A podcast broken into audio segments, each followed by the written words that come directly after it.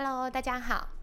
我是家务事的丫丫，谢谢大家又再度点开地球室，就是家务事的频道。今天要跟大家分享的呢，是一则中部限定的活动资讯。那其实家务事之前也会陆续在新闻里面或者是活动里面介绍，呃，我们推荐的一些活动了。但常常 推荐或上架的时候都已经过期了。那今天呢，我们就要呃介绍一个在九月十七号晚上六点以前会持续有效的一个活动资讯。那希望大家呢可以把握时间。然后，虽然我们不知道有多少人是能够听到家务事的 podcast，却没有看家务事的粉砖、脸书粉砖的，但我们就假设真的有这样子的人，然后你们就有福了。你们今天听完之后啊，可能可以呃，就就是幸运的抽中一张非常棒的入门票。OK，那我们来介绍一下，到底是怎么样的入门票让。我们这么快乐，而且这么热情的跟大家分享呢？其实是去年呢，在台北有一个引起巨大回响的展览，叫做“十三个房间创作艺术节”。那这一个活动呢，是由 Home Hotel 所策划的。去年在台北，那今年居然要来台中展览了，而且啊，在台中展览还有非常。我我个人觉得非常吸引人的一个呃元素，就是他要举办的地方呢是在主打废墟特色风格的直光花园酒店。这间花园酒店哦，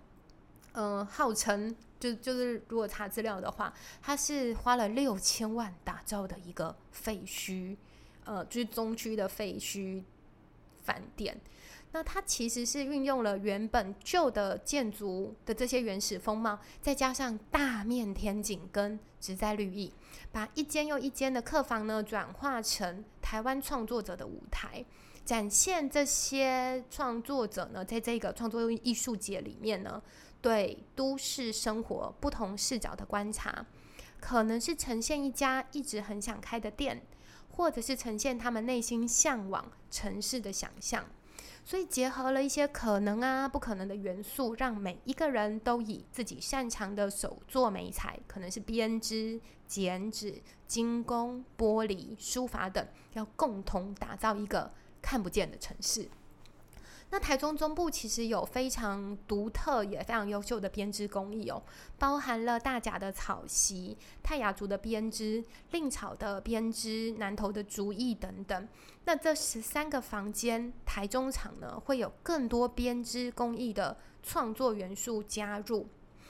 呃，希望可以在这个展览啊，让大家看到更多关于织品的可能性哦。所以，如果你在今天的呃这个 podcast 听到的话，你可以上家务事的脸书粉专，就是 Home Work 家务事友善环境生活杂货这个粉专平台呢，呃，分享这个我们推荐的文章，然后在我们那篇文章的下方留言说你要一起去看十三个房间台中场，你就有机会会抽中门票哦。那如果你对于编织工艺不一定是这么快就觉得心脏砰砰跳的邀请的话，我相信你只要看到直光花园酒店的任何一张照片，都会让你觉得非常值得，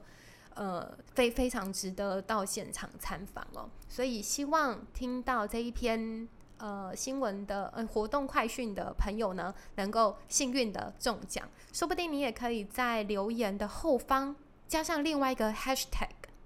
地球是就是家务事 podcast，让我们知道有多少朋友是真的因为听到这个新闻才去看到那个新闻。谢谢你们，我们下一周再见喽，拜拜。